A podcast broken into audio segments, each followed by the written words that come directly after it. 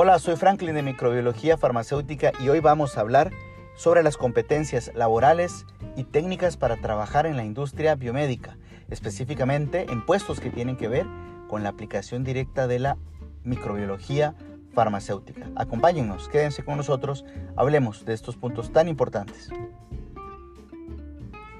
Bien, eh, bienvenidos este, a esta nueva entrada del podcast quiero primero agradecerles eh, el tiempo que se dan para poder escucharnos y esperamos eh, de antemano que lo que vayamos a compartir con ustedes les sirva muchísimo para ejecutar sus proyectos eh, de búsqueda de trabajo, de perfeccionamiento de conocimientos para poder ingresar en esta industria tan altamente regulada como la industria biomédica.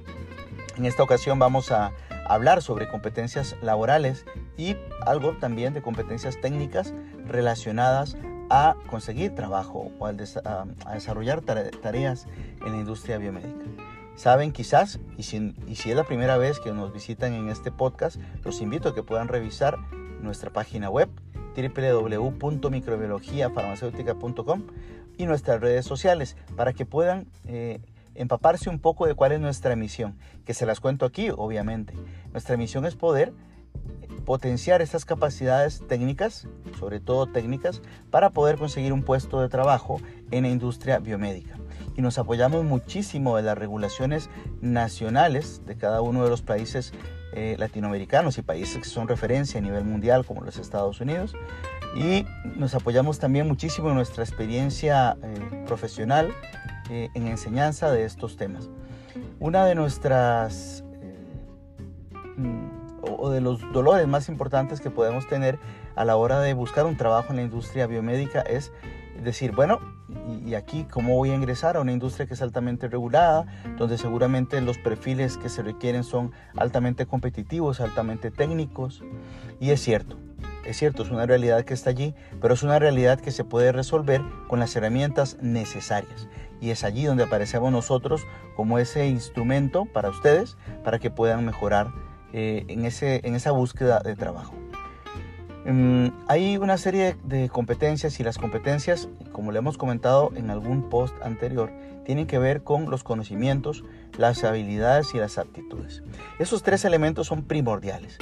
En el ámbito de los conocimientos, eh, nos referimos sobre todo a lo técnico, ¿verdad? A conocer efectivamente esa regulación, eh, desde el punto A hasta el punto Z específico de cada uno de los procedimientos y organizaciones eh, altamente reguladas dentro de la industria. Ese conocimiento se logra estudiando, ¿no? Eh, eh, quemando las pestañas, como decimos usualmente, dedicando tiempo a ese estudio. Es cierto que con las herramientas que ofrecemos en microbiología farmacéutica, esa curva de aprendizaje es muchísimo más rápida, pero el esfuerzo, el tiempo, la dedicación es algo que tiene que salir de cada uno. Y claro, el esfuerzo, la dedicación, tiene que ver ya con una aptitud. Y vean, vean entonces la diferencia entre tener un conocimiento y luego una aptitud para poder enfrentarse a esa circunstancia de estudio, de tiempo, de repaso, de identificar también qué es lo que más me cuesta, qué es lo que menos me gusta, estudiar y dedicar tiempo a sobrepasar esa barrera a veces eh, que es para el conocimiento el tema un poco de la pereza y, de que algo no me gusta. ¿no? Eso es importante tomar en cuenta. Luego en el ámbito de las habilidades, claro, en aptitudes ya hablaremos un poquito más, pero las aptitudes no tienen que ver solamente con vencerse a uno mismo a la hora de, de, estudiar algo que no le gusta, ¿verdad? Sino que tiene que ver también con la puntualidad. Es un tema más de educación que se puede también reforzar, ¿verdad? Y reformar si de pronto encontramos que podemos, eh, que tenemos algunas deficiencias en esa aptitud.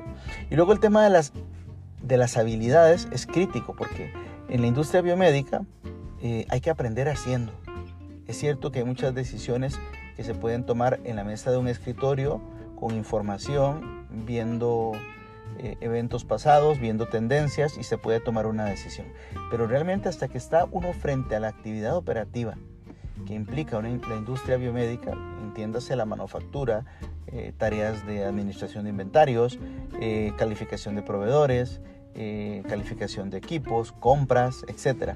Hasta que se está frente a estas circunstancias y se ponen a las manos a trabajar, realmente desarrollamos habilidades. Esa, eh, actividad repetitiva de acciones específicas dentro de, dentro de un proceso determinado hace que uno vaya desarrollando esas habilidades. Y si son actividades operativas buenas, nos pueden llevar incluso a que tengamos pues, más cualidades positivas. ¿no? De manera que en el ámbito del concepto de competencia, conocimiento, habilidades y aptitudes son tres ejes fundamentales que están entrelazados y que hay que desarrollar. Ahora bien, específicamente hablemos de cinco puntos de competencias laborales que nos pueden ayudar o facilitar a llegar a, la industria biomédica y desarrollar nuestra carrera por allí. No es la primera vez, por cierto, que, que me he topado dichosamente con personas que se encuentran con microbiología farmacéutica, con nuestra misión y eh, de alguna manera los conocimientos que logran obtener con nosotros y esas habilidades que logramos desarrollar en ustedes hacen que puedan empezar con puestos em, de rangos operativos de manufactura dentro de las industrias e ir creciendo hacia puestos más de decisión dentro de las organizaciones. Y eso nos motiva muchísimo. De manera que de esa experiencia, de la que ustedes mismos también nos hacen parte, queremos compartir estos cinco elementos primordiales para encontrar un trabajo, para competencias laborales primordiales para encontrar un trabajo en la industria biomédica. Primero el tema del idioma.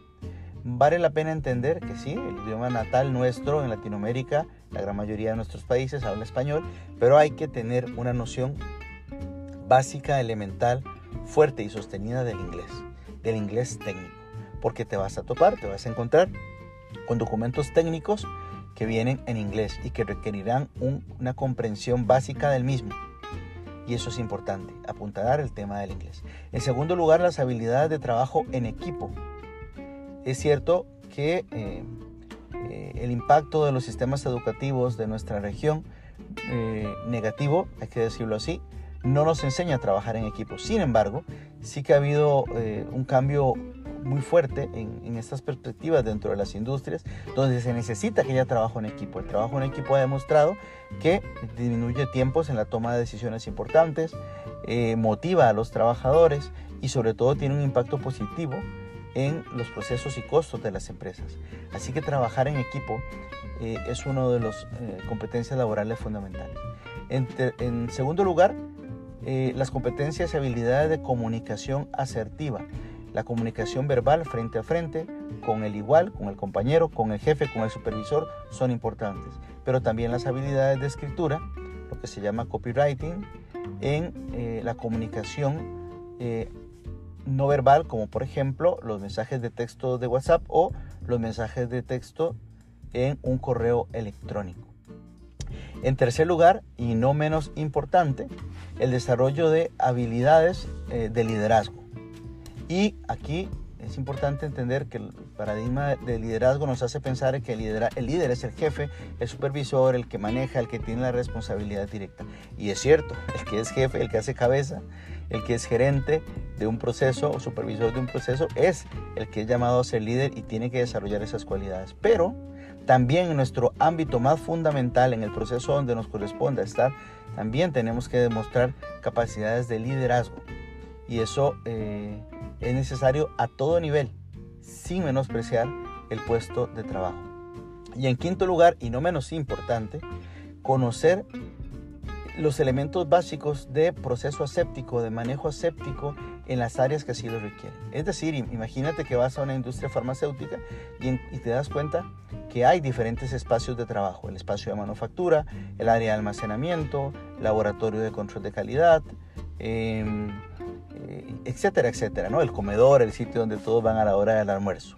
Entonces, hay que tener la capacidad clara de identificar de manera rápida en qué sitios se requiere comportamiento y manejo aséptico crítico porque como suelo decir, la asepsia es algo que tiene que ser eh, parte de nuestra conducta diaria, desde lavarnos las manos antes de ir a comer o después de ir al baño, que son elementos básicos, hasta cuando ya esas actividades se vuelven críticas, elementales, primordiales, y eso va en función sobre todo del sitio específico donde uno está dentro de la industria y de la tarea o, u operación que le corresponda realizar. Si uno logra desarrollar esas capacidades de tener un comportamiento escéptico siempre y en todo momento, tiene la perspectiva clara de, dónde está trabajando, de por qué lo hace, para qué lo hace.